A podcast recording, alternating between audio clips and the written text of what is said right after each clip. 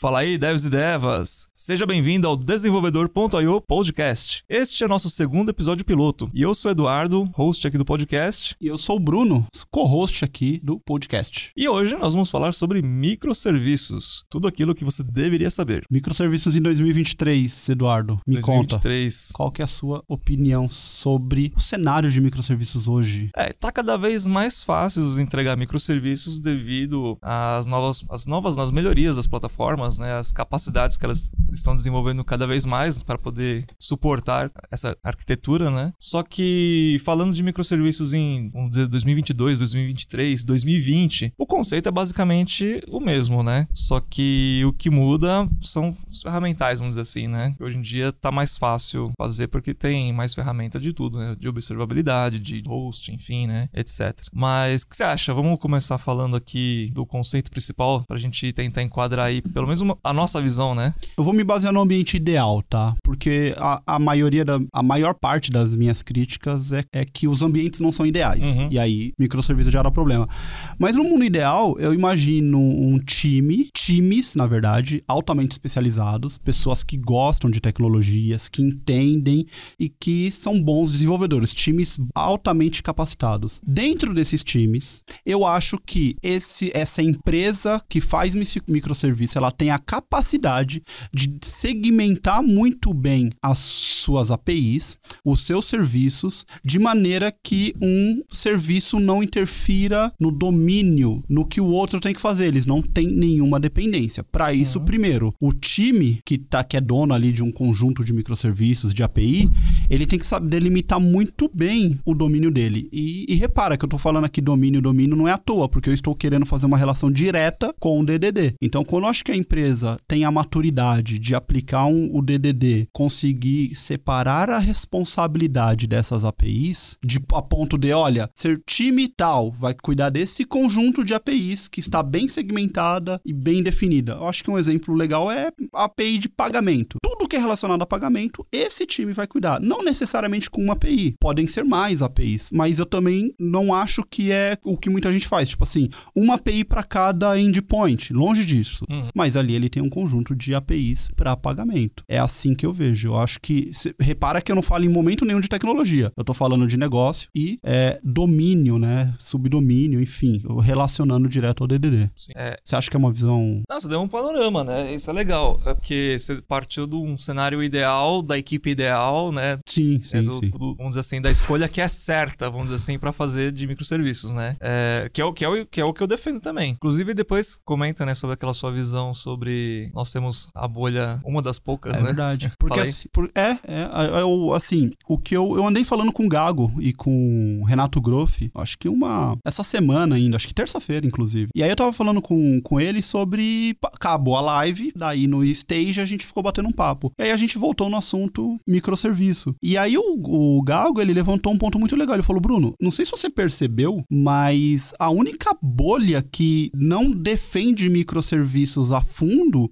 somos nós. E aí, quando ele se refere a nós, ele não tá nem falando aí da comunidade .NET, que tá mais, mais acostumado com a nossa cara, né? Ele tá falando pessoas. de pessoas. Eu, você, o Você Pires, né? O, o Groff, o Seco, que assim, gente, microserviço é legal? Pô, é legal pra caramba. Dentro do ambiente ideal. Uhum. Como a gente sabe das deficiências técnicas do mercado, a gente sabe que o mercado não tem pessoas nem para as vagas atuar nesse momento. Então, tem ali uma gama de, de profissionais que não, muitas vezes não tá nem aí para tecnologia. Aí quando você pega um ambiente que você vai precisar desse skill dele bem avançado, é onde começa a maior parte das cagadas. E o ponto é que quando a gente vai para outras comunidades que não .NET, que aí você encontra a gente, você vê a galera microserviço, microserviço, microserviço, e tudo no mundo virou microserviço. Você fala, Sim. cara, sai fora de microserviço, não é, esse, não é essa coisa linda e maravilhosa. Você não acha que é um pouco também ligado à cultura da comunidade? Por exemplo, a comunidade, vamos dizer assim, JavaScript, que envolve Node, React, enfim, eles vivem muito de, de hypes, parece, né? É muito. Não, não tô classificando, tá? Mas assim. Não, estou gener, gener, não é generalizando. É, mas parece que é, é, um tipo de comunidade que vive mais no hype do que uma comunidade Microsoft, assim. Que.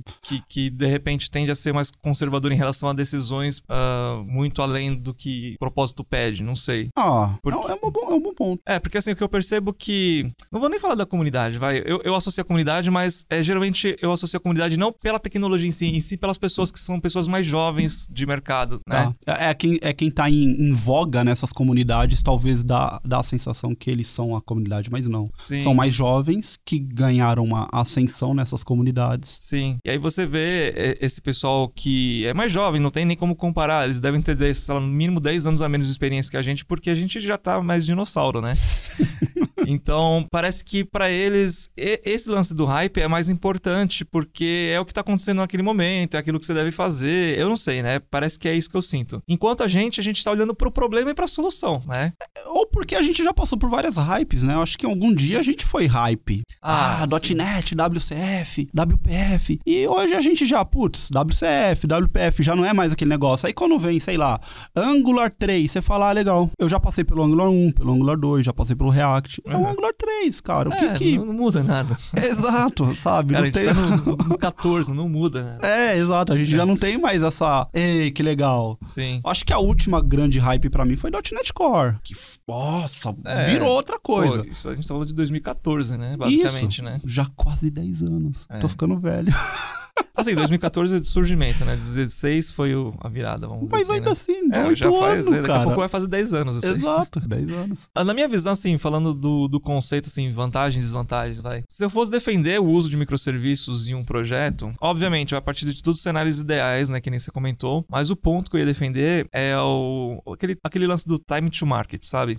Sim, sim. É, Você tem um produto, vai, sei lá, um produto que tem bastante concorrência, sei lá, um RP, alguma coisa assim, né? E aí você tem um concorrente que é aquele cara que gosta de fazer as coisas, né, bem feitas e tal, o cara tá lançando feature toda hora, né? E você tá lá no seu monolito, né? Você não vai conseguir acompanhar esse cara. Você vai perder cliente pra ele. Sim. Porque ele consegue entregar uma feature em uma semana e você não consegue, né? É, é, ele consegue entregar feature, manutenção mais rápido. Monolito, Sim. a gente tá aí, a gente sabe o, o, o que é um monolito de 10 anos, né? Sim. Vamos supor, aí sai uma versão de um. Uma nova versão de como você enviar arquivos fiscais, né? Tem aqueles KNABs, enfim, né? É, ele consegue atualizar mais rápido o sistema dele do que o seu. Por quê? Porque ele tem um, um- vamos dizer assim, imaginando que ele trabalhe né, com microserviços, ele já tem todo um esquema de DevOps, ele já tem teste, ele tem automação, ele tem um monte de coisa, né? E você não, toda vez que você sobe uma nova versão, você tem que testar a aplicação inteira para ver se nada quebrou. É, existe um custo, né, para você subir essa aplicação, porque você vai ter que fazer isso num horário mais específico, porque você vai de repente parar a aplicação toda, né? Então, microserviços nesse ponto, assim, para você entregar rápido, né, é uma vantagem crucial em relação a qualquer outro, assim, falando comercialmente, né? Você consegue realmente, né, sair na frente dos concorrentes, ou pelo menos chegar junto, né? Você não vai ficar para trás. Você, você associaria microserviços a ambiente em que você precisa de extrema performance? Também. Só que assim, performance por performance a gente resolve de várias maneiras, né? Obviamente que microserviços vai te fornecer mais possibilidade de escalar performance.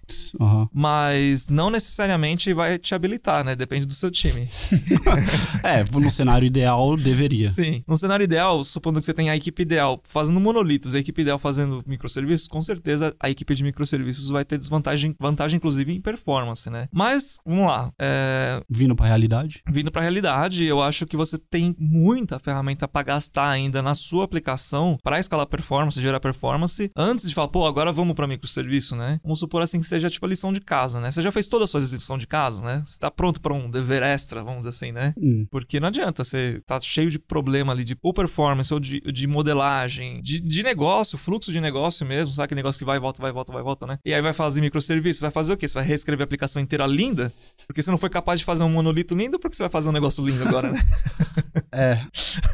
Eu acho que. ó, é, a minha sensação, Edu, é assim: geralmente times de, de TI, pessoas de TI, não vou falar times, vou falar pessoas de TI. Eles, a sensação que eu tenho é que a galera é assim: a oportunidade de escrever novamente a mesma aplicação é aquele negócio de agora eu vou fazer certo. Mas Desde que a pessoa aprendeu que tem que fazer certo. eu, eu, eu, eu me questiono, porque assim, eu agora eu vou fazer certo, talvez duas features ali que devem incomodar muito o time. Sim. E eu acho que o cara escreve certo, ele consegue arrumar uma aplicação on the fly, sabe? Ela tá lá no ar e, e Ah, fazer, sim. fazer bem feito. Mas enfim, eu acho que é esse sentimento que move. Não, agora com microserviço eu tenho a oportunidade, porque microserviço é uma desculpa até pra área de gerência, né? Uhum. Ah, esse serviço é ruim, mas se a gente fizer em microserviço e você me injetar aqui esse budget que eu tô te pedindo, aí eu vou fazer a aplicação que você sonhou em ter um dia. É, eu acho isso muita bobagem, cara.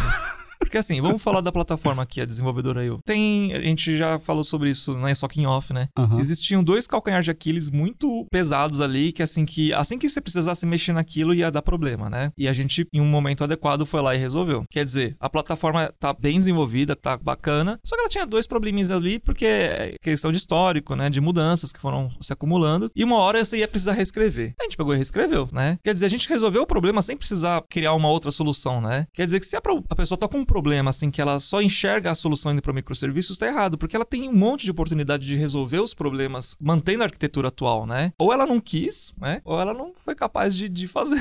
Eu concordo contigo, mas aí eu acho que eu tenho, tem um ponto que talvez que a gente possa explorar, que é assim. ah, no nosso exemplo, ok, é muito legal, mas a gente já tá numa tecnologia, tipo, a gente já tá com .NET Core. Sim, é. É, A gente não tem coisa, não é uma plataforma de 20 anos, 10 anos atrás. É uma plataforma que tem o quê? Tem 3 anos agora? Quatro. 4 anos, tá? Então foi recém-escrita. E aí, devido à forma como a gente escreveu, eu consegui, por exemplo, co- colocar em .NET 6. Mas e aquele cara do, do que tá no EF antigo? Ah, sim. que é. tá com .NET 3.5. Cara, Sim. talvez na visão dele foi, meu, joga isso aqui fora e faça de novo, não sei. Sim. É, dependendo do cenário onde a pessoa tá realmente, é, ela pode falar, bom, já que eu vou fazer, desde que ela esteja preparada, né, pra, pra atender a esse desafio, eu acredito que ok. É que eu já vi tanto acontecer isso, putz, vamos ter que reescrever de novo, mas no final, você fala, putz, vocês reescreveram de novo e conseguiram fazer pior, sabe? Eu já vi isso acontecer várias vezes, né? Ah, eu, eu sempre vejo isso acontecer, né? Eu sempre vejo. Então. Inclusive em microserviço, né? Que agora eu, eu- tenho, vejo cenários em que a galera reescreveu uma aplicação completa e você olha assim e você fala, ficou pior. Tipo, beleza, você fez microserviço, só que os problemas, só que agora você aumentou, né? Tá Você mais caro agora. É, tá, tá mais caro e enfim, você não É. ganhou performance. Sim. Outra coisa legal pra falar em defesa de microserviços, assim, ah, se você tem uma solução que nem, vamos falar da plataforma de novo, né? A desenvolvedora IoT tá numa única solution, basicamente, né? Sim. Quer dizer, pra quem não, não conhece a ideia de solution, é basicamente um projeto só, né? Tá. Então, a gente pode ir pra microserviços? Pode. Mas vai ter alguma vantagem hoje? Não. Hoje, basicamente, não, né? Mas e se fosse, por exemplo, assim, não fosse uma única equipe, fossem várias equipes, né? Começaria a fazer mais sentido. Por quê? Uma, a gente não precisa obrigar que aquela equipe atenda às nossas decisões de tecnologia.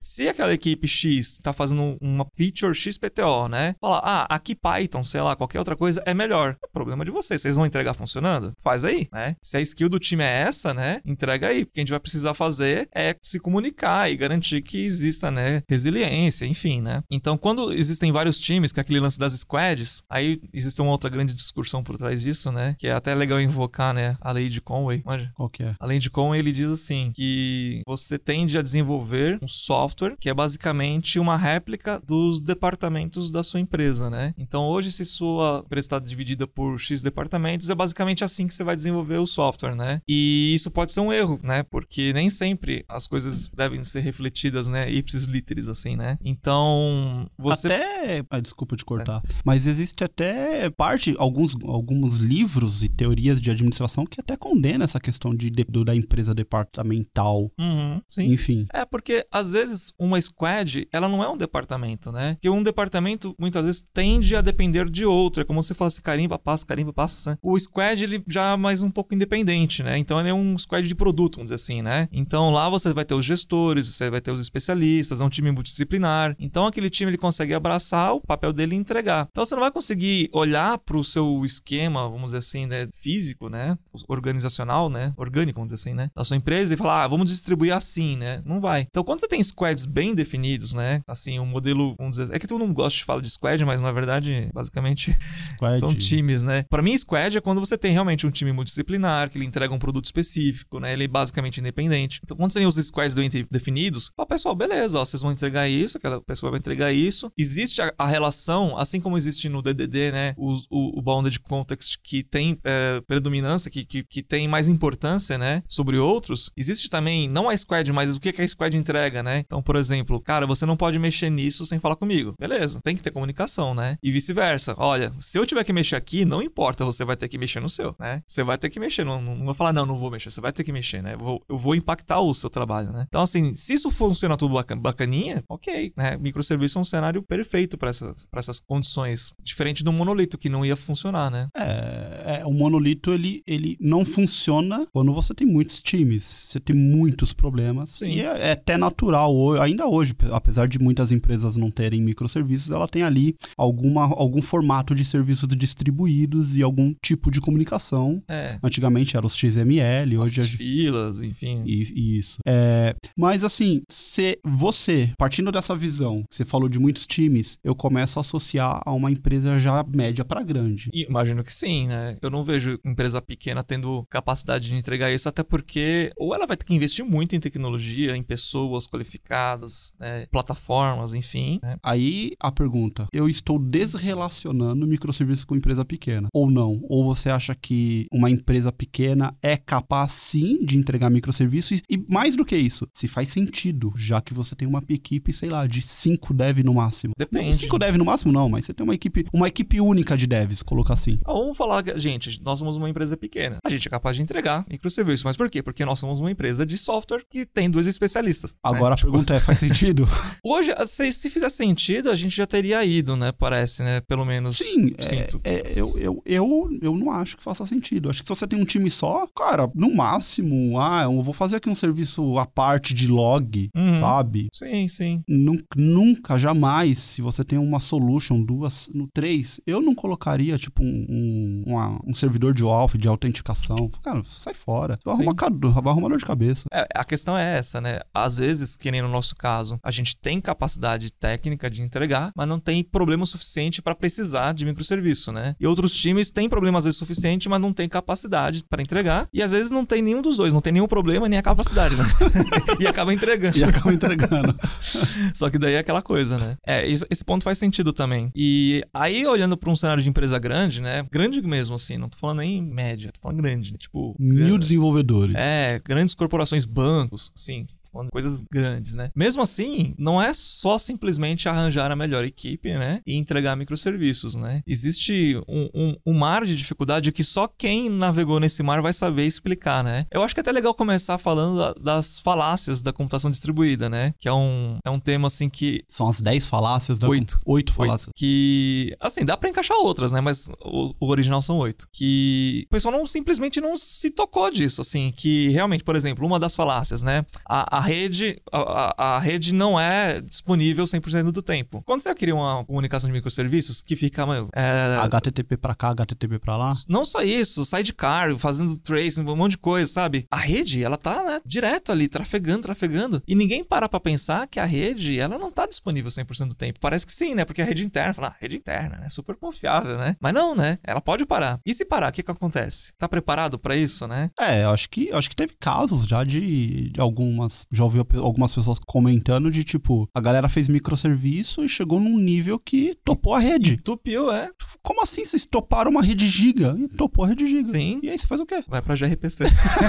É, vai, vou, não, agora relaxa. Vou colocar gRPC aqui. Vai, vai resolver. Durante mais dois meses, só não conecta mais serviço aqui. É, exato. Agora a empresa parou. A gente cria uma outra rede pra fazer outro, outro microserviço. Sim. Outro serviço. Que nem outra falácia, a, a rede é segura. Não é segura, né? Então você tá lá jogando JSON Web Token pra cá, JSON Web Token pra lá, fala que a gente não vai usar certificado, né? Não vai usar nada, né? Ah, qualquer um que então conseguir é, entender como gerar um, um JSON Web Token consegue simplesmente se garantir, né? Com privilégios em algum serviço, né? E a pessoa fala, não, mas é rede interna. É, daqui pra dentro é HTTP. Aham. Inclusive, HTTP autoassinado é um parto em muitos lugares. Uhum. Então, isso, mas esse é um movimento que agora eu vejo muita empresa tomando. Tipo assim, a partir de agora, é, ambiente interno só HTTPS. Deveria. Pô, não, não custa, sabe? Tipo, tem um monte de serviço aí que gera certificado confiável, né? Sim. Não precisaria, né? E outra coisa, né? Que nem no caso até de emissão de JSON Web Token, a gente já falou bastante sobre isso, né? Cuidado, né? Que É, tipo a de gente tem vídeo usar, aqui, né? A gente tem vários vídeos. É, é uma briga pessoal minha, inclusive, de. JSON Web Token. Então, aí eu recomendo, né, pra quem estiver escutando a gente ir atrás, né? Eu, inclusive, no meu curso de microserviços, eu vou abordar esses, essas oito falácias, né? Uhum. De forma contundente pra mostrar que até empresas grandes tendem a sofrer muito porque a gente para de prestar atenção em, em detalhes, ou nunca parou pra pensar, né? Que vão fazer diferença. E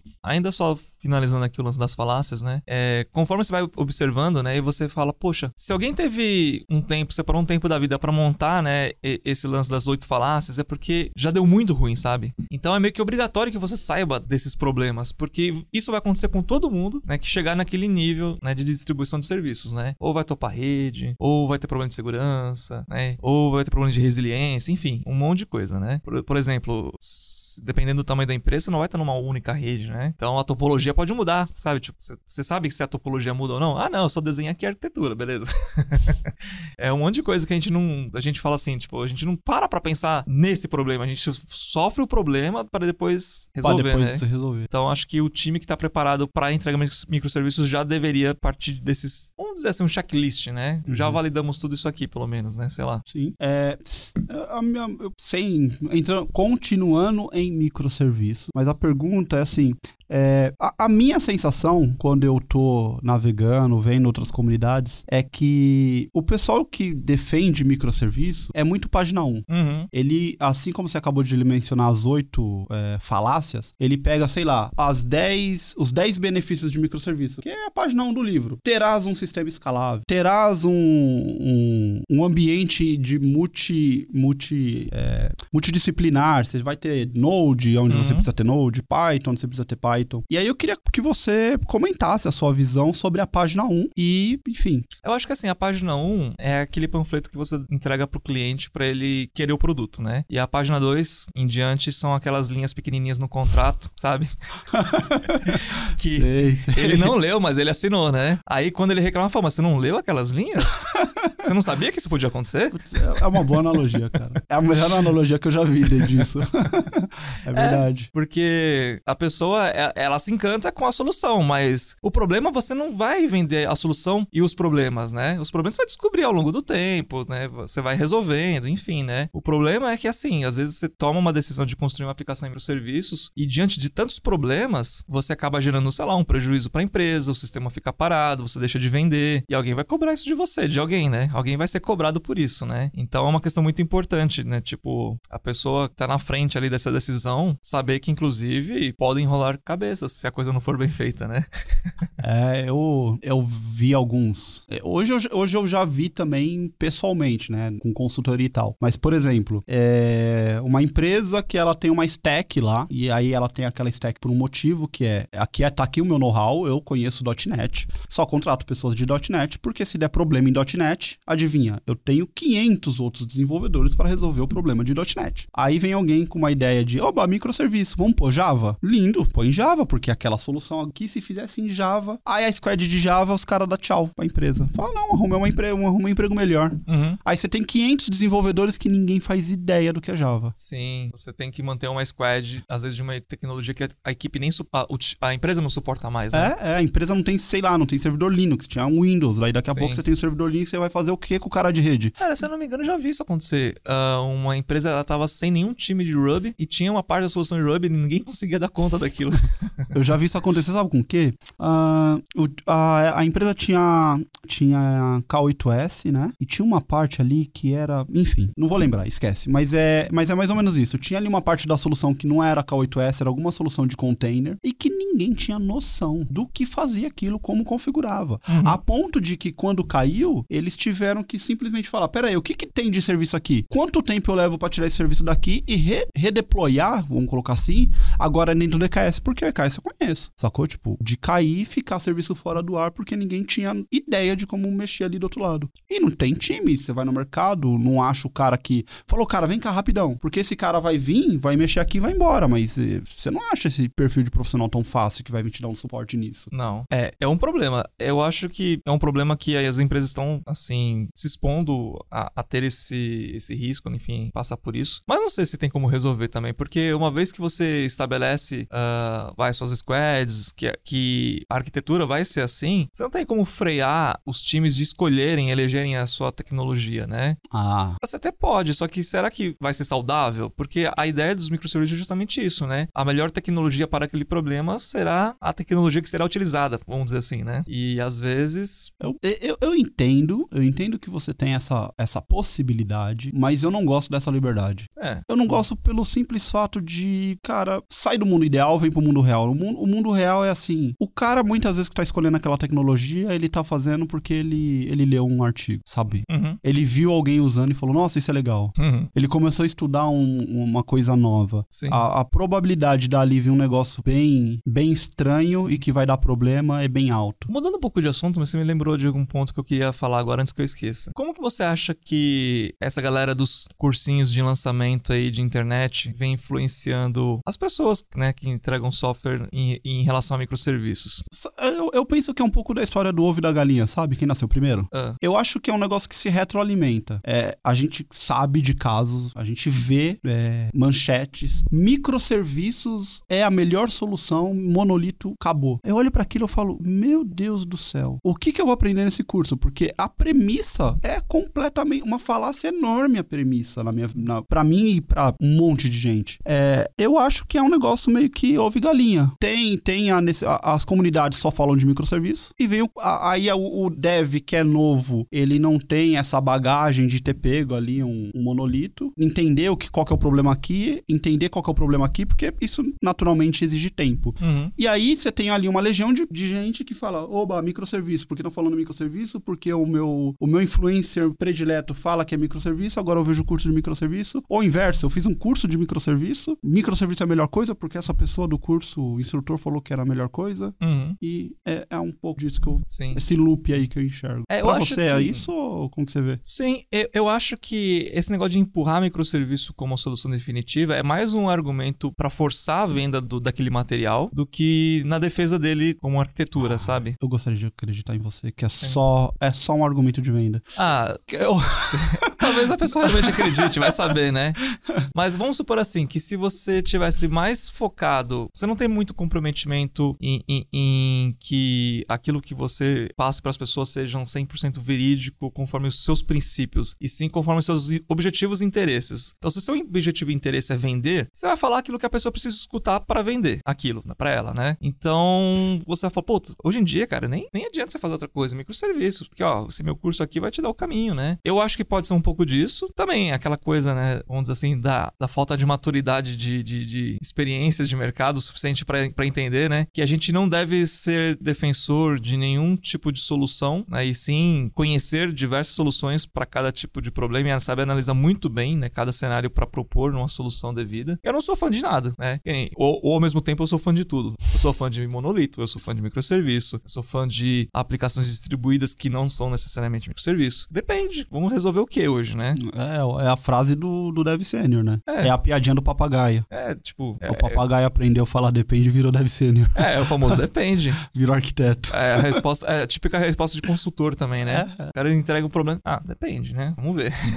Depende, depende do que você quer, não, enfim. É eu vejo muita gente hoje. É que assim, hoje na internet vender um infoproduto que não é o nosso caso, né? Nós- eu, eu- eu- eu vejo que a gente se posiciona como uma plataforma de educação, né? Não somos assim lançadores de cursos individuais, né? Então eu acho que esse pessoal que fica mais na venda do individual ali, né? No cursinho, eles passam uma mensagem diferente daquilo que a gente quer passar, justamente porque o objetivo deles é outro, né? É contribuir na venda e não na distribuição Eu- de uma linha de pensamento, né? Eu não sei, eu, eu, eu prefiro acreditar. Eu entendo o seu ponto, eu concordo com ele. Uhum. Mas algo interno aqui dentro fala, cara, eu prefiro acreditar que ele é só uma pessoa entusiasta e que ele não tem experiência suficiente. Sim. Porque eu teria vergonha de mim mesmo, sabe? De, tipo, estar vendendo algo que eu não acredito. Então, partindo desse princípio, achando que ele tem o mesmo princípio que eu, eu acho que ele acredita naquilo. O que me preocupa até com, com a qualidade do material e, e daquela informação, sabe? Sim. Porque eu acho que você, o que você falou, eu não sou fã de nada ou eu sou fã de tudo, mas no sentido de "Hum, monolito, pô, monolito é legal. Se você fizer bem feito, cara, escala, atende pra caramba. Microserviço legal, cara, microserviço é do caramba. Eu adoraria trabalhar com toda a stack de microserviço e todos os desafios que ele entrega tecnicamente, eu queria lidar. Mas eu também tenho que ter a responsabilidade de que o negócio tem que funcionar. Assim, não adianta chegar lá e colocar uma stack enorme primeiro, ninguém na manutenção, ninguém consegue entregar, e vender aquilo como se fosse aquilo a solução e as pessoas estão fazendo errado. Ou seja, você vendeu microserviço num lugar que deveria ser um monolito. Então eu vendi errado, sabe? Sim, é, vender errado é uma coisa tão comum, né? A gente vê isso acontecer desde sempre, né? Uh, a gente tinha até uma piada onde a gente trabalhava, onde eu trabalhava, né? Trabalhava num banco, né? E meu chefe na época chegava com umas soluções, ah, vamos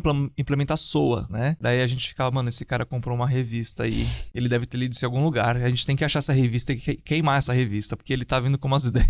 Hum, tem até um papo de que microserviço é o novo SOA, sabe? Que antigamente SOA era, era a palavrinha é, mágica, né? Não deixa de ser. É que assim, o SOA, ele é a parte da governança é muito chata, né? Tirando a parte da governança, é basicamente SOA. Vamos dizer assim, que microserviços é o SOA com uma governança muito mais relaxada, né? É, eu não, eu não quis nem comparar as arquiteturas ou os dois modelos. Eu quis comparar no sentido de SOA veio como uma ideia que resolveria todos os problemas das empresas. Sim. Todas as empresas percorreu SOA e passa, passado alguns anos o problema era o SOA e não é a forma que a empresa adotou. Sim. Eu acho que é um pouco do que vai acontecer com o microserviço. O microserviço hoje é vendido aí, hoje em 2022, ainda é vendido como a solução de todos os problemas e daqui 7, 8 anos essas empresas que estão adotando microserviço vai chegar lá na frente e vai falar: "É, microserviço é uma bosta". Quando na verdade não é isso. Sim. Na verdade é só a forma que ela implementou que é ruim. É, mas acho que o que o SOA resolveu e resolveu bastante coisa, ele falhou aonde? Na parte da governança, né? Por exemplo, uh, serviços muito grandes, muito complexos, que tinha. O pessoal usava TOGAF, sabe, para fazer planejamento planejamento e entrega, né, de, de serviços. É um negócio, assim, extremamente burocrático, sabe? Arquitetura corporativa, um negócio muito, muito chato, né? Governança nível 1, 2, 3, sei lá quantos. Enfim. Aí, os microserviços veio como uma ideia meio que revolucionária. Falar, vamos quebrar toda essa paranoia de burocracia. Vamos entregar serviços à vontade. vou entregar um serviço a cada uma hora, né? Uhum. A cada 10 segundos eu tô subindo uma versão nova.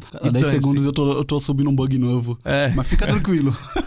Mas assim, agora eu posso subir. No, no meu DevOps bateu o commit e virou, virou versão nova em produção. Então eles quebraram essa ideia, né, da, da governança, introduziram um conceito de micro, né, que aí dá mais poder para você entregar mais rápido, só que junto vem novos problemas, né? Uhum. Inclusive um negócio que eu achava que é legal a gente comentar aqui, né? Uh, particionamento de serviços, né? Existe aquela ideia do, do... Cara, quem foi que falou? Foi o Uncle Bob ou o Martin Fowler? Eu acho que foi o Martin Fowler. Que ele falou, se você não sabe por onde começar um microserviço, comece pensando no Bounded Context, né? Que seria uma unidade grande até, né? Da aplicação. Sim, sim. Só que, já que você não sabe mensurar o quão pequeno deve ser, começa por aí. E aí, conforme você for sentindo, você vai quebrando mais, né? Só que nem todo mundo leva essas regras em consideração, né? E, e ninguém sabe qual é, é, o tamanho. É triste, cara, porque aí esse é um ponto legal, do, o tamanho do micro, né? É. é sabe por que, que eu falo que é triste? Porque eu já vi, isso eu já comentei algumas vezes, de eu estar palestrando num lugar, e aí eu era o último palestrante. O cara antes de mim, ele subiu e falou: microserviço, uma, uma tabela por microserviço.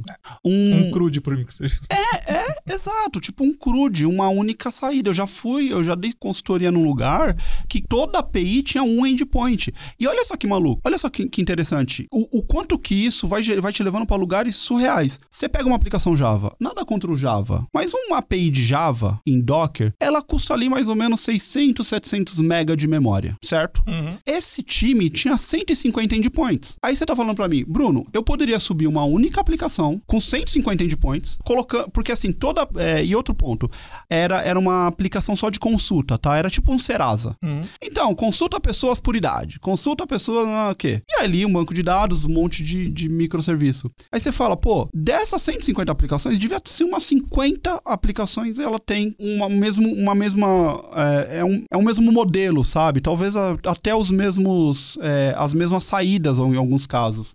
Aí você fala: se eu tivesse pega, pego essas 50 aplicações, quanto de, me, de, me, de memória e CPU eu tô economizando por jogar todos esses caras num lugar só? Eu vou subir a aplicação do que? De 600 MB para 650, uhum. enquanto eu tô economizando, sei lá, 10 GB? Quantas Sim. máquinas eu economizei com 10 GB? É, até mesmo pensando nos pods, né? É, é. Uh, existe um tamanho mínimo também, você não vai criar eles, né, com 10 MB de memória, né? Tipo, E você vai ter que ter um plano de, de, de resiliência, né? Enfim, isso vai custar, né? Alguma coisa vai custar. Não sei onde você vai estar rodando isso. Se for na nuvem, vai custar dinheiro, né?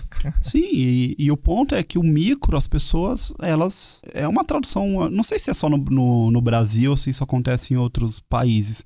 Porque o micro, para nós, dá muito a sensação do tipo, uma unidade, sabe? É, é muito pequenininho. O que, que é muito pequenininho? Não, é uma tabela. Não é nanoserviços ou minimal serviços, né? Sabe? Tipo, é. Eu acho que a referência do Bounded Context é a melhor que existe. No seu, pode ser que seu Bounded Context se baseie numa tabela. Tudo bem. Pode ser que se baseie em cinco tabelas. Tudo bem. Pode é. ser que tenha 10 endpoints, Sim. 15, 20. É. Ainda assim, são todos correlacionados. Sim. Uma responsabilidade que é a do contexto, né? É. O contexto ele tem. Por isso que ele chama bounded context, né? Que eles são contextos delimitados. Então, se ele se delimita em si mesmo, ele é um ótimo candidato a ser um serviço independente, né? Sim. A lógica que lá na frente você pode quebrar ele em pedaços menores, né? Mas isso aí fica por um segundo momento, né? Se você não sabe por onde começar, né? Bounded context seria a ideia principal. E uma outra coisa que eu queria comentar também que eu acho que se tem alguma coisa que me assusta, né? Vamos dizer assim, assim, né, que me deixa preocupado em microserviços é a consistência eventual. Assim, é o que me deixaria assim de cabelo em pé caso eu tivesse com algum problema, porque uma coisa é estar tá com um problema em produção que você resolve subindo um fix. Uhum. Outra coisa é estar tá com os dados todos desnormalizados, todos bugados, diferentes, né, em um em cada ponta e Sim. ter que pensar em como reconstruir. É, é, era um papo que a gente tinha, né, tipo assim, sei lá, o, o, o cara do front-end consumiu a API é, e misturou a informação que vem do, que vai pro, pro back-end no front-end. E, cara, ele foi lá só, beleza, esse é o ID do usuário? É, na verdade é o ID do produto. Cara, perdeu. Quem comprou? Nossa. O ID do produto lá. É foda Já era. Já era, meu amigo. Você vai fazer, vai fazer o quê? Perder o rastreio para sempre daquela informação, daquele dado. Aí você fala, não, mas beleza, daí eu pego lá os logs, né, os eventos, eu mudo lá atrás, eu consigo... Meu, faz. Não, vai Res lá. Resolve aí primeiro, depois você promete. É. então, consistência eventual é um negócio que, assim, tudo bem, fazendo bem feito, funciona, ok. Você vai ter lá os eventos compensatórios, né, você vai ter todo o esquema de resiliência, mas, e aí? Você mas vai... não é mundo ideal isso. Você tá me falando de mundo mundo ideal. É. No mundo que eu vivo, fala, pega o log. Que log? Ah, nem sabia. É. Ou, ou, log, ou enfim, evento. Você gravou o evento? Não. Eu joguei o evento ali na fila e, Sim. sei lá, sumiu. Não, não, gravou o evento, mas cadê? Pega aí o delta do evento. Putz, tá tudo.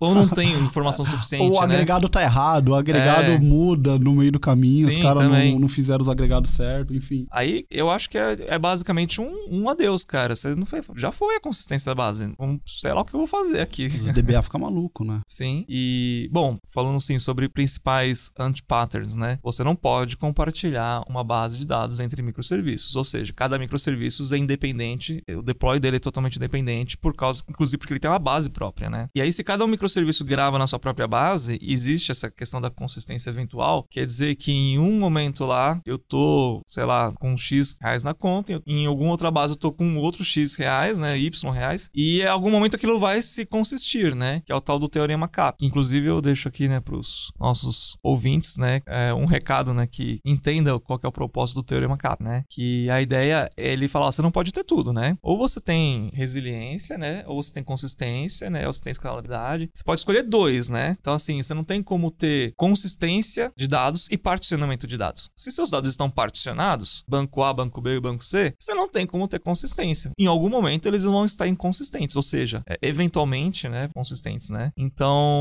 se você tem microserviços, você não pode ter consistência. E você tratar a consistência eventual, eu acho que é maior, um dos maiores desafios, assim, na parte ainda de desenvolvimento, de modelagem ainda do serviço. Depois uhum. tem vários outros problemas, né? Mas, cara, por exemplo, sei lá, alguma coisa deu errado. Como que você vai tratar? Você vai ter uma saga que você vai coreografar ali, né? Uma compensação. Mas assim, Edu, assim, tudo você o que você fala é legal, é muito legal, assim. Mas sabe qual é a minha sensação? A minha percepção de, de campo hum. é que os times nem falam disso. Ah, mas eu não consigo entender, porque se não falar disso, faz como então? Né? Só faz. Ele faz, ele separa muitos, micro, muitos microserviços e ele não, ele não pensa. Acontece. Acontece do banco ficar inconsistente. Tipo, ele não tá preparado para essa situação. Ele não se preparou. Aconteceu do banco ficar inconsistente. Aconteceu da aplicação da pau em produção e, cara, já era. Você não tem log, você não consegue. para fazer um, um track da informação é um, é um parto, sabe? A, a própria própria, quantos lugares eu vi que a aplicação cai, sabe? É, a gente falava que era aplicação mudinha, porque ela caía quietinha. Você não sabia onde caiu, o que, que aconteceu. Aí você tem que abrir e falar, pô, ela, será que ela chamou outra API quem caiu foi a outra e porque a outra caiu foi ela que caiu? Uhum. É, de, de, a gente falar ah, um microserviço não deve depender do outro. Na, na teoria, vai na prática. Sim. Vai na prática.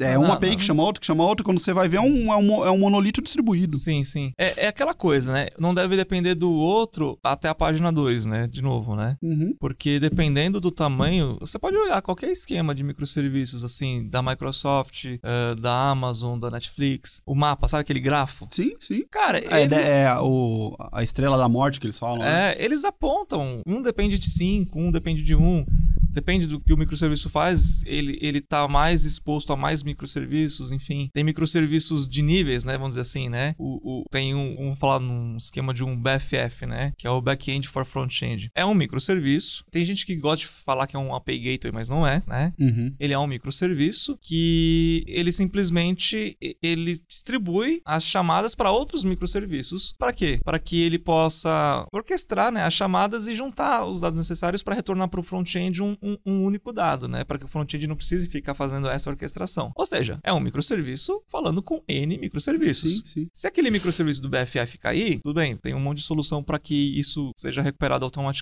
Mas em algum momento vai dar ruim. Então vai dar ruim, né? Em algum momento, realmente, um microserviço que está chamando o outro e esse microserviço estiver disponível, uh, vai causar uma, pa uma parada na aplicação. Não sei se total, mas parcial, né? Enfim. E aí vai de como que você projetou sua aplicação, né? Se por mais que um microserviço esteja parado, a aplicação é capaz de acumular pelo menos, sei lá, mensagens para represar e que elas sejam processadas depois, ou se vai, querendo ou não, é, reagir que nem um monolito, que ou para tudo ou não para nada, né? São padrões, né? Um outro padrão, né, que é, é, é importante falar assim, falando assim de aplicações de microserviços maiores, né? É, cara, e se de repente seu cluster parar, como que você testa o comportamento, né, da sua aplicação? Que nem a Netflix tem, né, a, aquelas bibliotecas, né, de Chaos, Chaos Engineering. É, Chaos Monkey e Chaos Gorilla, se não me engano, né? Que Chaos, né? Que é, é o Simi lá, né? Que é o, os macacos, né? Ele testa separar, né? Um, um cluster e separar o, o, próprio data center mesmo, né? Eu vivi uma coisa não similar, mas assim, por exemplo, uh, na época que eu trabalhava em banco, a nuvem era apenas um, um, uma promessa ainda, né? Só que a gente tinha a aplicação rodando toda na infraestrutura do banco e existia o que eles chamavam de site backup backup, que não era um site, né? Mas era um, um vamos dizer, um data center backup. Que era um, é, era um disaster recover, né? Que Isso,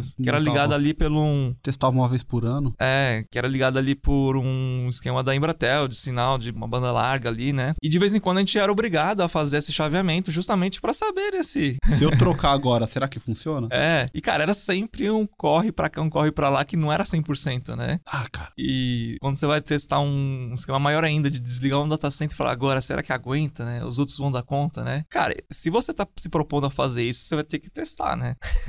tem que ter. É, sim, você tem que testar, você tem que ter time, enfim. Você tem que montar. É, se, se, bem que hoje, última, última vez que eu vi um ambiente de DR sendo, sendo feito, tinha uma questão de tipo assim: deixa uma carga mínima nesse outro ambiente. Era ambiente em nuvem, então você tem. É mais facilidade, é mais fácil. Uhum. Então você tinha um ambiente muito parrudo, né? Que era o principal. Mas aí ele deixava 10% da carga indo pro outro, só para não ficar escalando muito, mas assim, garantia que a aplicação que está aqui é a mesma que está ali, que está consumindo os mesmos dados e esses bancos, enfim, aí você tem toda a ideia ali por trás, sincronizar banco e tudo mais, mas a ideia era sempre deixar um pouquinho de carga em cada um. E aí quando caísse um, beleza, caiu, não vai mais para você, mas aqui os outros dois tá de boa. É, é, são soluções. Eu não sei o quanto que isso vai aproximar do mundo real, assim, para dar algum feedback, né? Pra de repente falar, cara, quer dizer que se parar aqui você não vai dar conta. É melhor você investir um pouco mais, né? Outro lado, pra poder aguentar ali pelo menos durante umas duas horas enquanto você tenta resolver seu problema, né? É caro, né, DR? É. Cara, mas de repente, vamos supor assim, uh, questão de disponibilidade, né? Se você fala, tenho 99 ponto, sei lá, 8% de disponibilidade, né? Esse ponto 8 para ponto 9 significa quanto de dinheiro para você no caso de você ficar parado, né? O Tartari fala muito isso. Sim, ele, sim, fala ele falou sobre. disso uma vez. Ele, ele sempre fala, o, cada 9 à, à esquerda ou à direita é quanto custa. Isso. Sim. Porque se você falar, cara, é mais caro eu me planejar para suportar o desastre do que o contrário, então aceite que a sua disponibilidade vai ser menor, né? Agora, se você perde muito mais dinheiro estando parado do que você investindo, né, nesses esquemas todos aí de suporte, né, até mesmo de um data center parar, né? Aí tudo bem, faz sentido você investir nisso porque se houver algum problema, você ainda não está no prejuízo total, né? no maior prejuízo, né? Então tem que fazer conta, né? Acho que só um, um time muito experiente é capaz eu, eu de. não sei se o pessoal faz conta. Eu acho que a, a minha. Quando eu, eu vi, participei, é sempre assim. É, não é a grana, às vezes é a imagem da empresa, não é o quanto que ela pode perder, mas é o quanto que isso pode significar para os clientes dela, sabe? Ah, mas isso também vira dinheiro. É, é eu não sei como sim, eles calculam sim, isso, sim, né? Não sei mas, como calcula. É. Mas assim, é, mas ainda assim é, é. O que eu quero dizer é que não é um dinheiro que você vai lá e tirou do bolso. Às vezes ele continua no seu bolso, você não perdeu tanto, você tá gastando mais que o DR, mas quanto custa, enfim, esse é, dinheiro do, do, cliente, esse olhar dele que o seu sistema nunca cai. Quanto custa, né, numa Black Friday você retornar um 500 pro seu cliente ali, né? É. O cara vai dar risada, ah, mais um que caiu lá, esse cara é ruim, a equipe dele não presta. e uma coisa que eu queria te perguntar, até mais porque eu sei que você tá mexendo bastante com isso, né, ultimamente. Eu ouvi, não uma vez, mas algumas vezes, mas a última foi recente. Era de uma pessoa que, assim, não, não tinha toda essa autoridade, mas acabou falando bobagem, né? E essa pessoa falou o seguinte, que a partir do momento que você entregou todo a sua arquitetura, os funcionamentos, enfim, a implementação da, da sua arquitetura de microserviços, você pode então aí partir para se preocupar então com monitoramento, observabilidade, né? Quer dizer, na minha cabeça o que eu pensei, né? Esse cara vai subir a coisa a seco no pelo ali e se der um problema, ele ainda vai estar tá implementando algum processo de observabilidade, né? Cara, como que ele testou essa aplicação para subir? Porque é tipo compilou, passou? É, jogou ali, bateu no endpoint, retornou 200, ah, aqui, beleza. É, como que aí ele vai para homologação, você tem um time de produto, o time de produto é impossível não dar erro, ele vai achar, tem um time de teste. Então assim, ele pra, pela natureza de um processo de desenvolvimento e de um produto grande, é natural, cara, você vai colocar em teste, um time de teste vai testar, ele vai achar problema, ele vai falar, o preço era para 25, veio 3. Você vai, já tem que ter monitoramento, você já tem que ter alguma coisa ali. Então não faz nem sentido lógico para mim, olhando para um processo de, de desenvolvimento numa empresa grande. Sim. E aí não é nem o tamanho do projeto, que nem a gente tem o projeto DevStore, para quem não conhece, tá lá no GitHub da desenvolvedora IO, né? É um projeto open source de uma arquitetura de microserviços simulando aí um e-commerce. Simulando não, é basicamente um e-commerce, né? Completo. Sim, sim. E quando a gente tava corrigindo, enfim, fazendo algumas coisas, a gente ficava perseguindo o serviço para saber em onde que começou o problema, né? Ah, por que, que chegou nulo, sei lá, ou por que chegou diferente? Putz, mas da onde veio? Porque ele só recebeu diferente. Da onde que ele veio diferente, sabe? É, é, é a página 2 que a gente fala, né? Sim. Tipo, a página 1 um é lindo. Pô, bonito, microserviço, escala e tal. Página 2, recebi um nulo. Recebi um nulo de quem? Da onde que veio essa informação? Quem que era o agregado para poder puxar aqui, né? Quem que, da onde que veio esse rastreio? E assim, uma aplicação que nós temos total domínio já sente essa dificuldade. Que, cara, quando você tá no monolito no debug, você aperta lá o call stack, o, é call stack, né, do, é. do, do, Visual Studio, e você vê, ah, tá, esse que chamou esse que chamou esse. Tranquilo. Agora, uhum. eu, o pessoal fala microserviço, eu falo, gente do céu, não sei, eu, eu não vejo, eu entendo os benefícios, mas eu não vejo esse mundo colorido da galera, não. Eu acho que é um mundo muito cinzento e é. que eu penso duas vezes antes de ir. É que ninguém, acho que volta para contar os pesadelos, né? Sei lá. o pessoal só vai contando. A... É, é o CEO, é todo mundo no LinkedIn é CEO, né? É. Aí o cara, não, fiz uma arquitetura de microserviço nunca deu erro. Você fala, ah, legal. Oh. Parabéns, porque eu queria estar na sua equipe, cara. As que eu participei deu ruim. É, é, duas coisas que você pegam muito mal para mim, né? O cara falar que sempre trabalhou com microserviços e nunca viu tanto problema assim. Ou essa pessoa é muito inocente e achou que trabalhou com microserviços e tava brincando com umas APIzinhas, ou ela não teve uma experiência completa, ela fez uma coisa muito pequena ali para dizer, né? Ou eu não sei, cara, porque não é possível que uma pessoa trabalhou X em, em X projetos de microserviços e nunca teve tantos problemas assim, né? Tipo, ou eu levo a crer que ela nunca trabalhou com, com monolito. Então, para ela, os tantos problemas é os problemas de sistema normal, né? Talvez. E que aí... também é preocupante, né? Porque a, aceitar isso como poucos problemas, né? É, exato. Você fala, então, um dia que você trabalhar com monolito, você vai você virar vai o maior. Exato, você vai virar o maior defensor. Falar, ah, mas aquele problema, então, não tem aqui. É. Ah, você pega o log e tá tudo junto ali, ó. Uhum. Pega a exception. Exception você vai ver tudo que aconteceu. Exato. É, então. É que nem aquelas pessoas que falam, pô, meu, peguei meu código de dois anos atrás, minha vontade era reescrever tudo. Eu olho isso, eu não vejo isso de uma forma bacana. Quer dizer que há dois anos atrás você era um merda, né? Porque você tem vontade de escrever tudo de novo, você pode falar, eu tinha vontade de refatorar isso, melhorar aquilo, mas tudo de novo, né? Ah, eu tenho vontade de refazer tudo de novo se eu encontrasse um código meu quando eu tinha um ano de experiência. Sim. Agora, eu vejo, sei lá, as, as APIs que, que a gente reescreveu, reescreveu, que a gente escreveu há dois anos atrás, você fala, É. legal. Às vezes, eu, quando encontro código meu de dois ou até mais anos, eu falo, nossa, fui eu que escrevi esse código, que bonito. velho." eu consegui fazer. Não, não é possível que eu fiz isso. Eu devo ter copiado. Ah, não, mas assim, quando uma pessoa assim com mais anos de experiência fala, né, que viu um código, ah, dois anos atrás e ficou com vontade de reescrever, ou você programava muito mal, porque meu, tudo bem, querer refatorar uma coisinha a outra, né, aplicar um Apre- aprender um pattern novo, é, né? Mas reescrever. Então são coisas que as pessoas falam no sentido de, às vezes, né, contar uma vantagem, mas entregam um outro, uma outra verdade aí, né, que a gente não Ah, entende, né?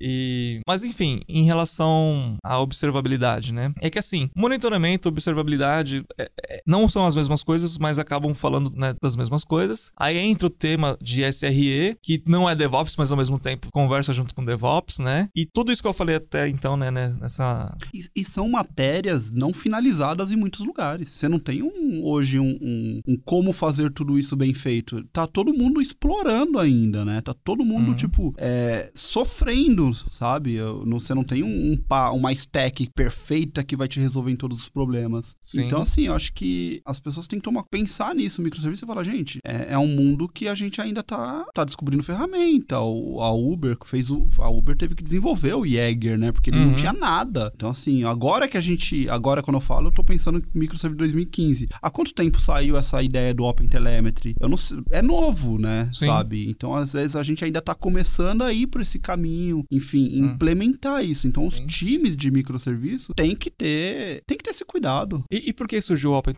Porque alguém falou, chega, eu não aguento mais, toda vez que eu mudo de ferramenta. Toda vez que eu troco de stack, eu tenho que reimplementar tudo de Aham. novo, gente. E por que isso aconteceu? Porque as coisas eram muito novas. Quando a gente encontra um padrão, significa que muita gente já bateu cabeça até fala, vamos fazer um padrão, né? tipo, e realmente é, é, é recente dentro da história, né? Assim, esse tipo de coisa. Até mesmo um- uma empresa aí já bem madura de tecnologia que entrega, sei lá, um microserviço, quer dizer, um projeto de microserviço. Será que tem um departamento ou uma pessoa de SRE lá dentro, né? Que tem um chapeuzinho SRE, sabe? Porque eu vejo isso já como uma necessidade, né? Porque, beleza, você tem um processo de DevOps, né? Mas o que cada um faz, né? Você é responsável por garantir? Não, eu sou responsável por fazer isso. Quem que é o responsável por garantir ali, né? Tipo o papel do CRE? Ah, não tem, é o time, né? o time é responsável. É, daí tem 20 dedos pra 20 pessoas de culpado ali, né? Quando alguma coisa dá errada, né?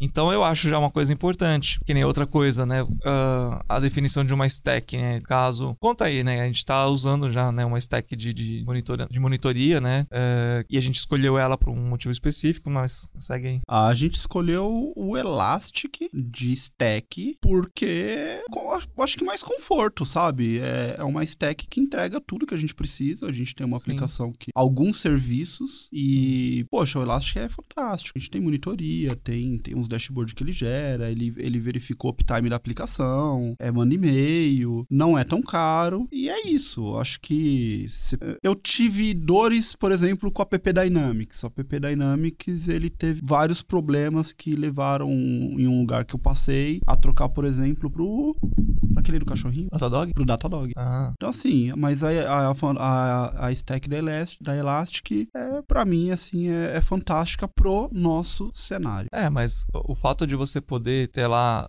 uma concentração né, de todos os seus logs e você olhar e conseguir traçar o caminho inteiro de um request, saber de repente onde ele tá tendo algum tipo de gargalo, né? É, ou de algum caso específico. E é né? legal que ele mostra, ele faz a stack unificada, né? Então ele fala, ó, vem aqui, vem aqui, ó, chamou essa API. É, olha só, essa API eu também tenho ela aqui. Uhum. Aí você clica, ele abre e mostra o caminho daquela requisição. Sim. Bem configurado. É, não adianta só né, colocar ali para emitir os, os eventos e pronto. né? Exato, aí você tem que configurar, é, é complicado. E, e aí quando você abre para times muito grandes, para times grandes, empresas grandes, é, é um desafio, cara. Você fala, é, você tem que confiar que o outro cara vai fazer bem feito, sabe? Sim. Então, por isso que eu pensei no papel do SRE, que o SRE é é meio que aquele cancela, ah, beleza, você está dentro de um padrão aceitável, sabe? Ah, eu. É, é, o Tartari vai me matar, mas, cara, eu ainda acho que o negócio, o SRE, essa galera é engolida direto pelo negócio. Vai Ah. subir, vai subir. Sim, mas assim, falando de, de, de- um, da, da elegância da solução, o ideal seria, né? O ideal seria. Agora, se o cara lá de cima gritar mais alto, Então tá bom, né? Então bora. o importante até mesmo de ter o SRI por isso, falou, meu, alguém tem que levantar a mão, sabe, tipo, num tropa de elite? Ó, Vai dar merda. Pô, vai, vai, subir o morro, beleza, mas vai dar Põe merda. na conta do Papa. É, daí o cara vai, pô, é, então beleza, na conta do papo, então beleza. Só, mas eu avisei que vai dar ruim. é, bom, até pra deixar o recado aqui pro pessoal que tá assistindo, ouvindo a gente, ou assistindo, não sei, né? É, cara, monitoria vem junto com DDD, que vem junto com DevOps, que a gente acabou não falando muito ainda, né? Ah, que vem junto com boas práticas de desenvolvimento, enfim, nada é menos importante na entrega de um microserviço, né? Ah, eu diria que monitoria é talvez o mais importante, porque quanto mais complexo vai ficando o seu serviço, quanto mais time você tem, Sim. cara, o seu, o seu contato com o problema é, é a monitoria. Dá pra falar diferente. O quão pior for os seus problemas, mais importante vai ser a A monitoria. Exato, exatamente. Quer dizer, se você tem uma, um risco, uma tendência a não desenvolver a sua aplicação da melhor forma possível, e com isso você vai ter Mas você mais tem, problemas, porque né? nem todo mundo, principalmente no Brasil, vamos falar contexto brasileiro. Ah, Você tem, porque ninguém desenvolve. Uma, nenhuma empresa desenvolve uma aplicação completa de ponta a ponta com as melhores práticas, porque você não tem profissional pra fazer Sim. isso. E conforme esse seu risco vai aumentando, o- a sua necessidade de eh, telemetria, observabilidade, enfim, né? Tem que subir junto, porque é ali que você vai se resguardar para conseguir entender, não resolver, entender como resolver o seu problema, né? que uma coisa é resolver, outra coisa é você saber o que resolver, né? Pois é. Boa.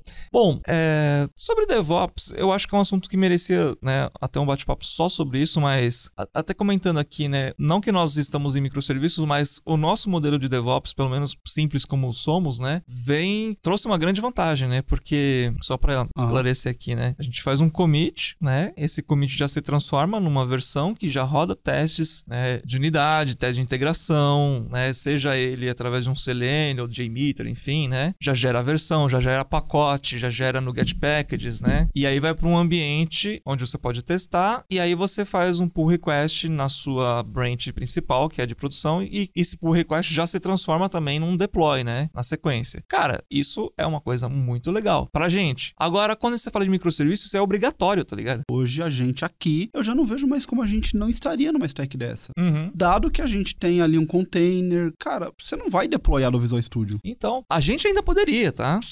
Mudando o ambiente que a gente tá, a gente tem um Kubernetes Sim. ali, É, pequeno, ok. mas tem. Mudando o ambiente, ok. Mas hoje a gente já nem conseguiria mais. É, hoje isso no Kubernetes não, tudo bem. Mas vamos supor assim, que a gente volte pra trás. Não, vamos, vamos pro, pro App Service de novo. Vamos lá. Do Visual Studio mesmo eu faço deploy da plataforma, tranquilo. Agora, se você tá numa arquitetura de microserviços, você vai fazer isso como? Vezes 10, vezes 20, né? É, tem, tem muita empresa que faz o faz o pacotinho zip, né? Ah. Vai pro cara, joga num lugar e, e fa- na É. ferramenta lá de, de change É. e fala, ó, pega isso aqui, pasta tal, tal, Ctrl-C, Ctrl-V. Daí né? vira uma fila, né? Porque assim, o- obviamente que uma arquitetura de microserviço não muda os serviços todos ao mesmo tempo. Então, se você tem alguém de change ali, né? O cara fica lá, ah, chegou uma mudança pra cá, agora eu vou subir, agora eu vou subir aquele lá. Meia hora depois, ah, subi mais um serviço ali. Não, né? Então, como eu expliquei, o nosso modelo de DevOps é legal, inclusive agora é necessário, né? Eh, toda essa questão que hoje o GitHub é perfeito, né? Pra pelo menos o nosso cenário e pra muitos outros também. E eu não vejo ninguém tentando fazer microserviços sem ter se preocupado com isso. Quer dizer, Cara, não hum, deveria, né? Não, não sei lá se dá, né? Porque dá, dá, óbvio que Dá, dá. dá. Mas assim, é inconcebível um time em que ele não tem um processo minimamente automatizado, Minimamente. sabe? Porque fazendo na mão ali, pelo amor de Deus, né? Hum, Cara, a quantidade de ferramentas que nós temos hoje. E aí eu tô pensando em cloud, tá? Eu acho que tem times ainda que tá no on-premise, o cara segue o mundo dele. Mas pra mim é inconcebível. Eu acho que não ter isso é, é muito grave, sabe? Por exemplo, eu não consigo. Eu não consigo. Eu sei que pode existir, mas eu não consigo imaginar microserviços sem testes automatizados, né? Como que você vai garantir que o, aquela API que você está subindo está funcionando? Sem, você vai fazer um teste de unidade? Ah, beleza, as unidades do meu código funcionam? Não, né? Tem que fazer um teste automático, assim, de, de integração, porque aquela API, ela vai ser chamada e ela vai poder chamar também, né? Como que você sobe um negócio sem saber se ela vai fazer o mínimo que, que se espera dela, né? Então, você não vai subir a API e vai ficar chamando ela em produção, enfim, para testar. Cara, uma aplicação não ter teste hoje é, é uma forca. Você você tá fazendo a sua forquinha, você vai se enforcar. Sim. Tem que ter teste. Não, é. não, não dá para não ter teste. Ok, eu sei que tem muito lugar que não tem. Eu sei que tem muito lugar que, que é teste unitário. Aonde? e, e, e se você só pode ter DevOps se você teve essa preocupação, né? Porque que, que adianta você fazer um deploy sem garantia nenhuma, sabe? Que aquele negócio vai funcionar em produção. É, é, que, é que a, a cultura DevOps, ele, que é uma cultura, ele prevê que você prevê que você segue esses passos. Sim. O que eu acho que algumas pessoas muitas vezes confundem é que é, a, é o clichê que a gente fala, oh, DevOps é cultura. É, DevOps é uma cultura. O que algumas pessoas fazem é, eles usam ferramentas de CI/CD para automatizar o processo de deploy dele, mas isso não é DevOps. É. Você automatizou seu processo de deploy, você não tem você não tem a cultura DevOps Sim, ali. DevOps não é CI/CD. Exato, DevOps não é CI/CD. E aí, ok, você foi lá automatizou o que eu, eu gosto, eu, eu digo que é automatização da merda, né? que você só a, a, o desastre automatizado, né? É o desastre automatizado, exatamente. Bom, acho que a gente conseguiu pelo menos levantar a bola, né, sobre a importância também dessa cultura DevOps, né? Não, a, a, quando a gente fala de arquitetura de microserviços, já, já sai de arquitetura, a arquitetura é o primeiro passo, né? É, é vamos falar, talvez a cultura dos microserviços, né? Sei lá, né? Porque, é, é, o microserviço, ele, ele pede que você siga esse espaço. Se você quer, se você quer se dar bem com o microserviço, você vai ter que ter uma cultura DevOps, você vai ter que implementar isso. Sim. E, e é, o, é o, novamente, é a, é a, página, é as letrinhas pequenas ali do seu contrato, do microserviço, uhum. que as pessoas não lê. Que se você é, não tiver uma cultura DevOps, cara, você tá se enforcando. Você vai ter muito mais problema do que, do, do que você tivesse um monolito. Vai pro monolito que você vai ser mais feliz, cara. cara. Volta pro monolito e, e faz deploy no, IE, no IS, sei lá, no Nginx e fica por aí, cara. É mais tranquilo pra você, sabe? É, você vai ter menos problema, menos é. dor de cabeça. Vai ter problema, mas você vai resolver pelo menos mais rápido, né? É.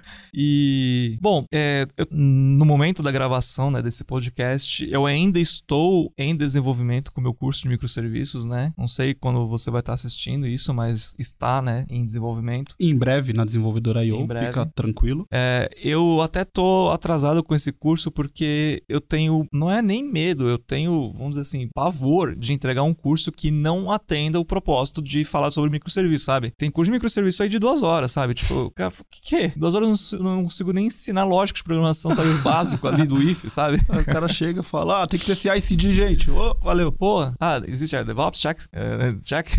Isso aí.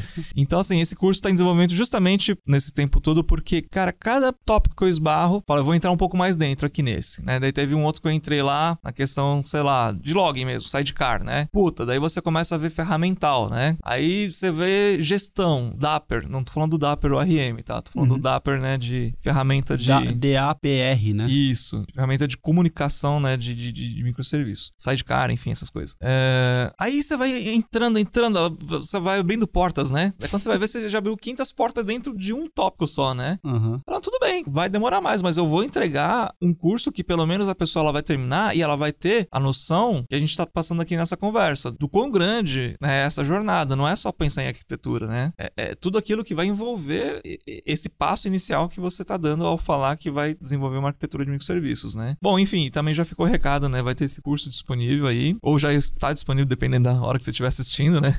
Esse podcast. E nesse curso, eu levanto uma bola ainda de um tema que eu pretendo tratar no futuro também, que é serverless, né? Muita gente vê o microserviços como o topo da pirâmide. É, de certa forma, é. Assim, hoje, hoje seria sim, o topo da pirâmide. Hoje, é, existe, vamos dizer assim, então, um modelo emergente, né? Que já tem pessoas, projetos usando, que é o serverless, que até uma questão de comparação entre o microserviço, né? O que, que é o micro? O serverless seria tipo um nano, né? Porque ele é um pedaço, né, de um serviço. Ele é assim, é uma chamada basicamente de uma função, né? E aí é onde você conecta as questões, né, uh, dos lambdas ou o Azure Functions. Azure Functions, né? No GPC eu não tenho ideia de como funciona. No GCP? GCP. Cara, eu só trafego a AWS e Azure.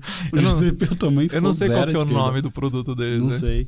Mas enfim. Deve ter lá o deles também. É, quem souber depois comenta em algum lugar aí. É, mas existem então já essas soluções de, de, de micro escala, né? Onde você pega uma única função e escala ela. Porque, ah, essa função aqui que eu vou precisar de mil requests por segundo, beleza, né? E não é mais microserviço, já é, é, é outro paradigma. É, é um pensamento parecido, mas não é o mesmo, né? Então, existe já uma coisa além dos microserviços, só que aquela questão, pelo menos eu penso assim, né? Se você não gabaritou ainda o assunto microserviços, cara, serverless vai ser se você souber muito, né, o que você tá fazendo, né? Tá, você fala uma arquitetura completamente serverless, né? É consigo imaginar hoje uma arquitetura completamente serverless. Eu consigo imaginar, de repente, parte de uma arquitetura sendo serverless, o resto até mesmo um monolito, mas acredito que o resto é microserviço, vamos dizer assim, né? Mas pode ser 100% serverless, né? Porque é, hoje o, o serverless hoje não tá muito mais no imaginário do povo. Eu acredito que o serverless tá muito mais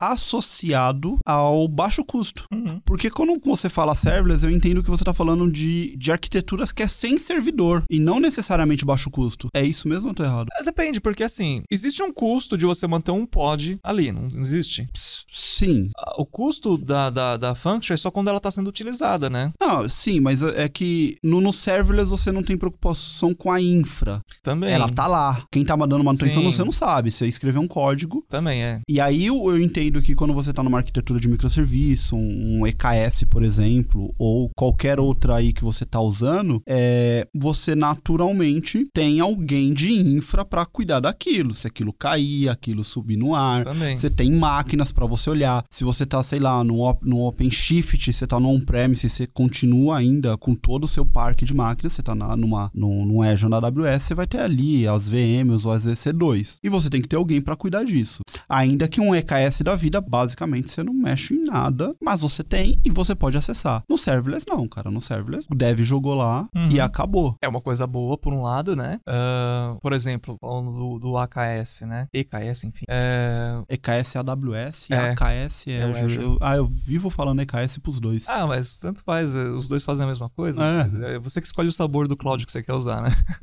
Azure. É, é, caso a gente escolheu o Azure, só pra ficar claro.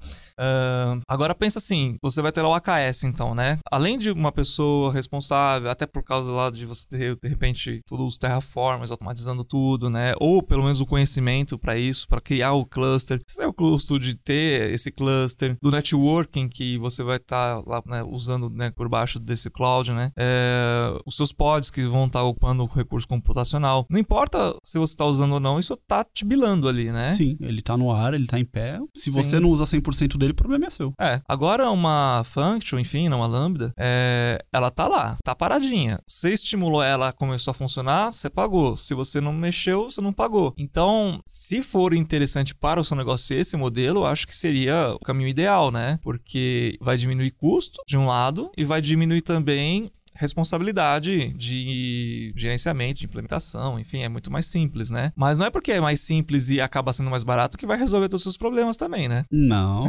ele te traz, te- principalmente com, principalmente com tecnologia. Eu acho que hoje, se alguém hoje, 2022, vou fazer function, cara, vai pro Node. Esquece Sim. .NET. Ah, eu vou usar Java Quarkus, vai pro Não, Node. calma aí, calma, toma cuidado, né, com, com, com esquece.net. é porque os mínimo APIs, eles vieram pra... Não chegamos lá. Sim. O, o tempo de startup ainda é muito baixo.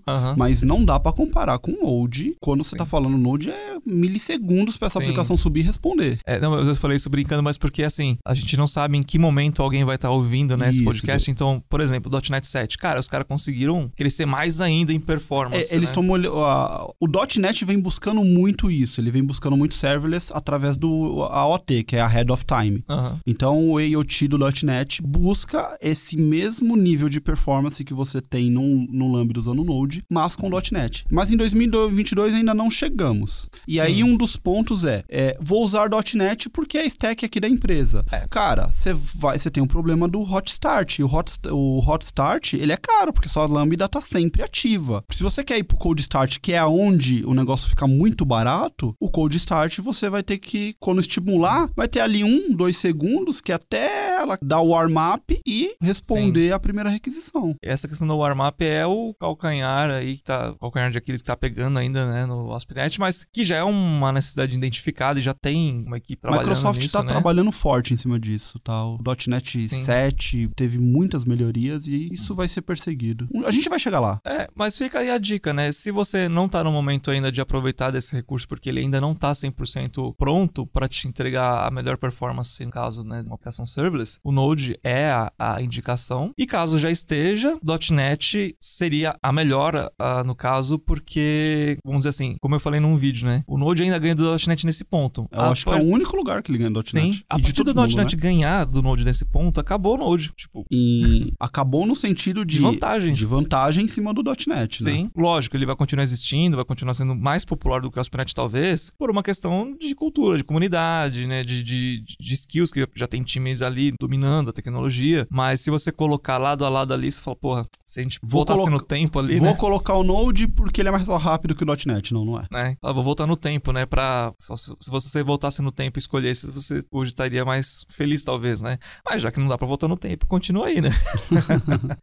Mas enfim, é, acho que foi importante colocar esse detalhe. Teve uma, uma vez um. Eu, eu, eu fiz a entrevista com uma pessoa e aí ele tava falando lá do projeto dele e tal. E aí ele usava Lambda com .NET. Pergunta natural é, mas o que que você nessa sua aplicação, o que que você tá fazendo para resolver, sabendo que não tinha resposta, claro. O que que você tá fazendo para resolver esse problema no Code Start? Ele, não, tá tranquilo aqui. Eu falei, hum. beleza, não tá nem em produção isso daí, porque se tivesse ele ia perceber. É. Foi contratado, era um independente. É, foi contratado, era um cara bom. Aí ele veio na, na, na primeira semana assim e falou: Ô, oh, você falou lá, aconteceu lá com o pessoal, realmente, tem um cold start e um hard start. Ah. É, porque se você for deixar a sua function, enfim, lambda ligada, não sei se vai sair vantajoso para você em questão de, escolha. De custo, né? É. Até de custo. Às vezes, Sim. Os, às vezes sai, dependendo do nível de utilização no hot start, sai até mais caro do que você ter um servidor é, ali então. parado para você. Então, por isso que eu falo, né? Às vezes a tecnologia ela faz a diferença, né? E não sei se todo mundo tem a consciência disso, mas a nossa missão, independente de falar de Node de ASP.NET, é também espalhar, né, esse nível de consciência aí, né? Sim, sim. E,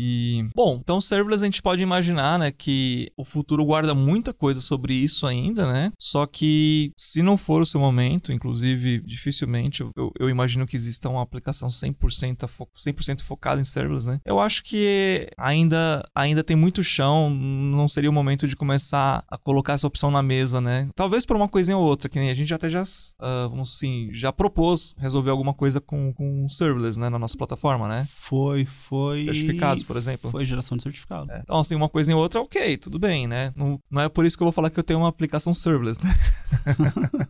é isso. É, enfim. Bom, eu acho que a gente deixou bastante gente preocupada em fazer microserviços, né? Eu espero, eu espero é. ter, eu espero ter cutucado ali o coraçãozinho do dev que tá aqui assistindo a gente, do tipo, olha, é legal, mas cuidado com as letras pequenas do contrato, porque você vai se ferrar muito. Uhum. E se eu tivesse, eu, Bruno, a minha tendência é que se eu tivesse times pequenos, trabalhasse em times pequenos, eu dificilmente iria para microserviço, ainda que tivesse a famosa promessa, mas aqui vai crescer. Cara, vai para monolito. Se tiver bem, bem, bem escrito e você seguir bons padrões e chegar no momento do cresci, você consegue tirar o seu monolito, transformar em API e ser muito bem feliz. Sim. Basta você fazer uma boa aplicação e seguir os bons padrões, seja em microserviço, seja em monolito. Sim. Ah, e para finalizar, você me lembrou coisa bem importante que eu acabei não comentando, né? Hum. Existem vários textos, vários artigos, enfim, né? Microservice first, né? Quer dizer, comece com microservice, sabe? Mas existe também um, um, ótimo texto aí de um grande influenciador, né? Que eu, de novo, fiquei na dúvida, mas se eu não me engano foi o Martin Fowler que falou que eu sempre tenho um com o Bob, né? Foi o Martin Fowler. Foi, mas foi o Martin Fowler, né? É, acredito ele. Que ele falou uh, monolithic first. É isso. Porque... E por que, que ele defende isso? Sendo que ele é um dos caras que introduziu o conceito de microservice, né? Uhum. Porque ele sabe, ele entende qual que é o problema, né?